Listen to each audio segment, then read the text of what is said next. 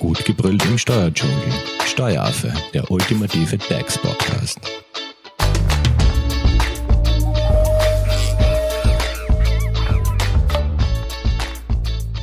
Hallo und herzlich willkommen beim Steueraffen. Es geht um das Thema steuerfreie Mitarbeitergewinnbeteiligung, die ja seit zwei Monaten in Kraft ist. In unserer Podcast-Folge, das ist die 142. Folge, haben wir ja dazu schon einmal euch alle informiert über diese neue Steuerbefreiung. Aber jetzt ist es eben so, dass in der Praxis äh, diese Steuerbefreiung einige Zweifelsfragen aufwirft. Und wir haben uns in der heutigen Folge vorgenommen, diese Fragen einmal von unserer Expertin Jessica Garmani-Hofer von der Hofer Leitinger Steuerberatung beantworten zu lassen. Hallo Jessica. Hallo Simone. Jessica, vielleicht ganz kurz, ähm, was sind jetzt nochmal die Anforderungen an eine Mitarbeitergewinnbeteiligung? Weil das ist eine Frage, die uns wirklich sehr oft gestellt wurde. Ja, also sozusagen im Kurzüberblick sind die Voraussetzungen für diese Mitarbeitergewinnbeteiligung, dass einmal die Mitarbeitergewinnbeteiligung natürlich gewährt wird. Dann müssen die Dienstnehmer, die diese Bezahlung erhalten, sozusagen aktive Dienstnehmer sein. Weiters muss der Arbeitgeber ein Gruppenmerkmal beachten. Dazu kommen wir noch. Die Mitarbeitergewinnbeteiligung muss eben auch vom Gewinn oder von einem anderen, von einer anderen Einheit quasi berechnet werden. Also es gibt eine Gewinndeckung. Die Zahlung darf nicht aufgrund einer lohngestaltenden Vorschrift erfolgen. Es darf keine Gehaltsumwandlung vorliegen und man muss eben den maximalen Betrag von den 3000 Euro beachten. Das heißt, äh, die ist gedeckelt mit den 3000 genau. pro Kalenderjahr und wahrscheinlich pro Dienstnehmer. Genau, pro mhm. Kalenderjahr und Dienstnehmer. Ähm, und die Anforderungen jetzt, also was, was kann man darunter äh, verstehen? Weil das ist leider nicht ganz so klar definiert, so was ich so herausgehört habe. Genau, also was man eben wirklich unter dieser Gewinnbeteiligung sozusagen versteht, das äh, sieht das definiert das Gesetz nicht. Ähm, eine Hilfestellung dazu bitten die erläuternden Bemerkungen zur Regierungsvorlage. Und da ist es eben so, dass man entweder auf äh, den Gewinn abstellen kann, aber auch auf jede andere objektiv objektivierbare Erfolgsgröße, zum Beispiel Umsatz, Deckungsbeitrag oder Betriebsergebnis. Jessica, hast du da vielleicht ein Beispiel für uns? Ja, gerne. Und zwar wäre es beispielsweise jedenfalls ähm, in Ordnung, wenn man sagt, die Mitarbeiter bekommen 10% von ihrem äh, Jahresgehalt als Mitarbeitergewinnbeteiligung, wenn der Umsatz von einem Unternehmen eben im Vergleich zum Vorjahr beispielsweise um 5% gesteigert wird. Also da ist man sich einig, dass das beispielsweise passend wäre. Okay, Jessica, und äh, eine weitere Frage, die auch immer einige Zweifel aufgeworfen hat, ähm, ist, ähm, was jetzt diese Bedeutung Einschränkung auf aktive Dienstnehmer bedeutet. Also was kann man sich jetzt wirklich unter aktive Dienstnehmer verstehen? Oder wer ist zum Beispiel kein aktiver Dienstnehmer? Ja, gerne. Und vielleicht nur zum vorherigen Punkt noch äh, kurz, was ich dazu noch sagen wollte, ist, dass derzeit es zum Beispiel noch unklar ist, ob variable Vergütungsmodelle auch geeignet sind für diese Mitarbeitergewinnbeteiligung. Da wäre zum Beispiel ähm, der Fall zu, darunter zu verstehen, wenn mit einem Mitarbeiter in einem Mitarbeitergespräch ausgemacht wird, er bekommt eine Mitarbeitergewinnbeteiligung, wenn er individuelle Ziele erreicht. Mhm. Die anderen Kriterien müssten jedenfalls gegeben sein, eben dass trotzdem natürlich genug äh, Gewinn vorhanden ist zum Beispiel.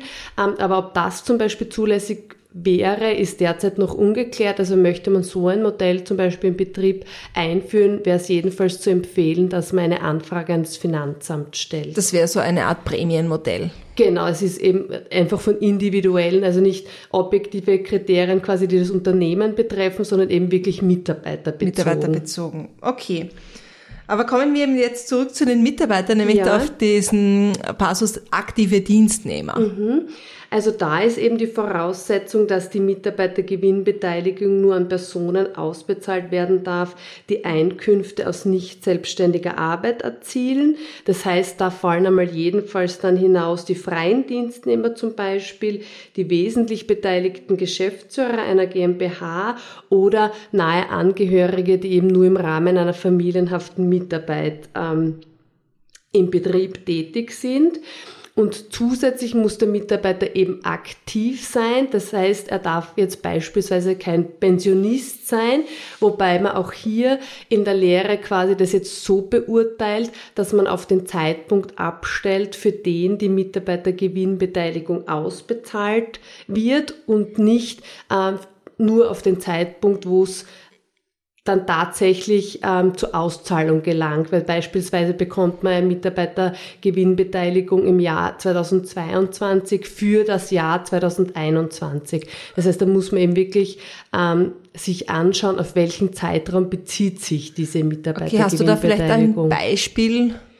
Genau, eben, wenn man sich eben dann vorstellt, dass ein Mitarbeiter zum Beispiel im März 2022 in Pension geht und im April 2022, wo der Mitarbeiter eben definitiv nicht mehr aktiv ist, wird so eine Mitarbeitergewinnbeteiligung fürs Jahr 2021 ausbezahlt, weil man dann quasi auch erst den Gewinn ermittelt hat, dann dürfte man diesen ehemaligen Mitarbeiter, der jetzt eben schon in Pension ist, das er wohl mit einbeziehen und könnte man ihm auch diese steuerfreie Gewinnbeteiligung ausbezahlen. Weil es ja quasi nachgezahlt wird. Ne? Genau. Ne? Mhm. Du bist auf der Suche nach einem Steuerberater? Dann bist du bei Hofer Leidinger Steuerberatung gut aufgehoben. Nutze jetzt die Möglichkeit eines kostenlosen Erstgesprächs. Denkbar machbar. Mehr dazu unter www.hoferleidinger.at.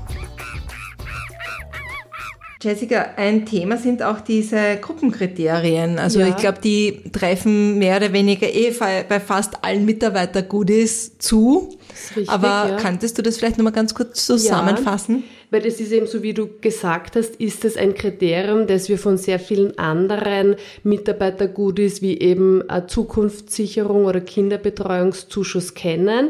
Es gibt auch relativ viel äh, Literatur dazu und auch Entscheidungen und trotzdem ist es aber bei diesem Kriterium so, dass es da immer wieder zu Problemen in der Praxis auch kommt.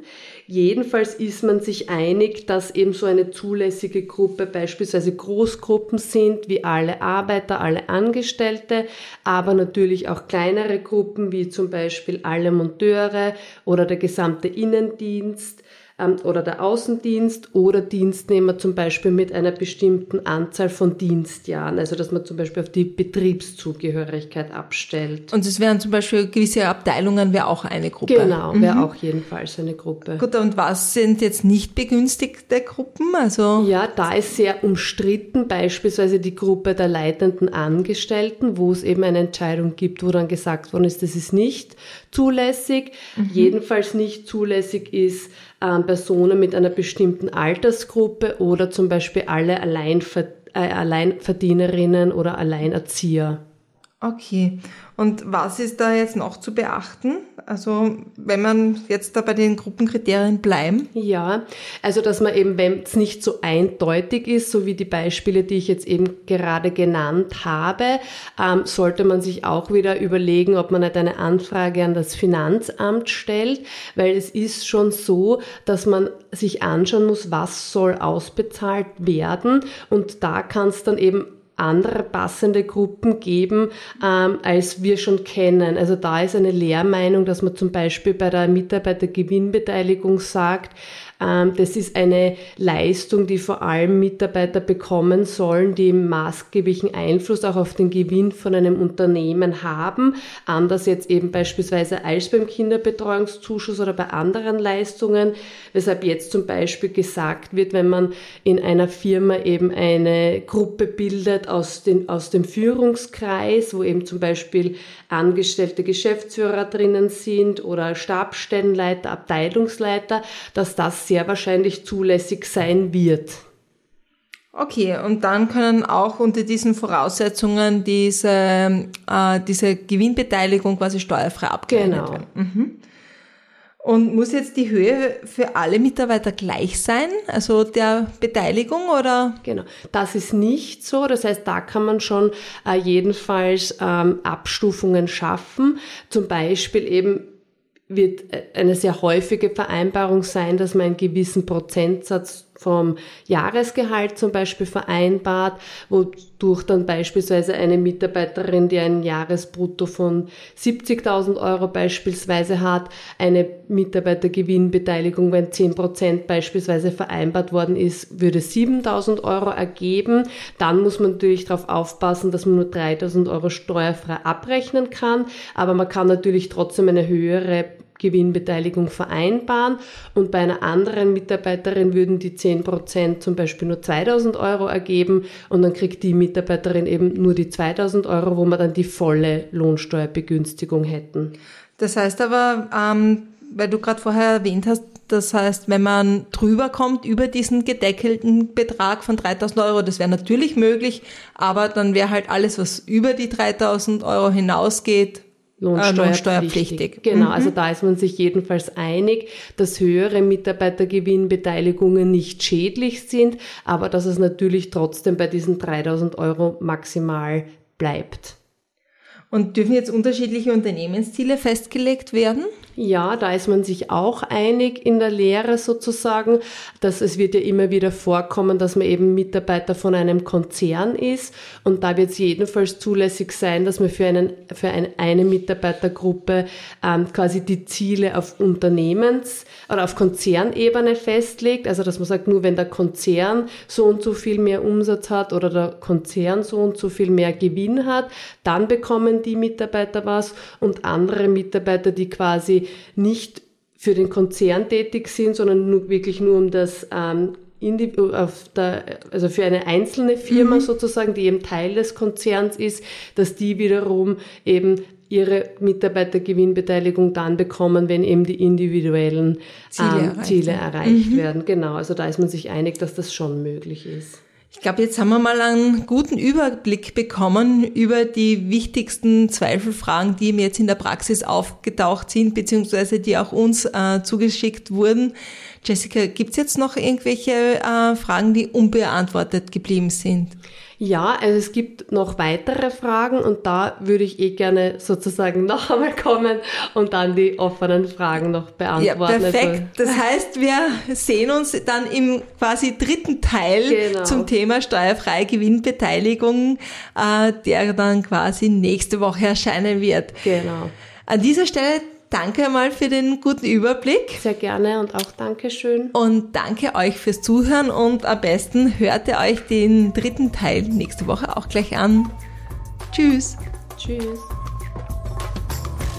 Das war Steueraffe. Wenn ihr noch Fragen, Wünsche oder Anregungen habt, nutzt die Social Media Kanäle. Den Steueraffen findet ihr auf Facebook und auf Instagram. Hinterlasst einfach ein Like oder einen Kommentar. Und wenn ihr keine Podcast-Folge mehr verpassen wollt, dann abonniert den Steueraffen in eurer favorisierten Podcast-App. Weitere Infos findet ihr auch unter www.steueraffe.at. Vielen Dank fürs Zuhören, bis zum nächsten Mal, wenn es wieder heißt, gut gebrüllt im Steuerdschungel.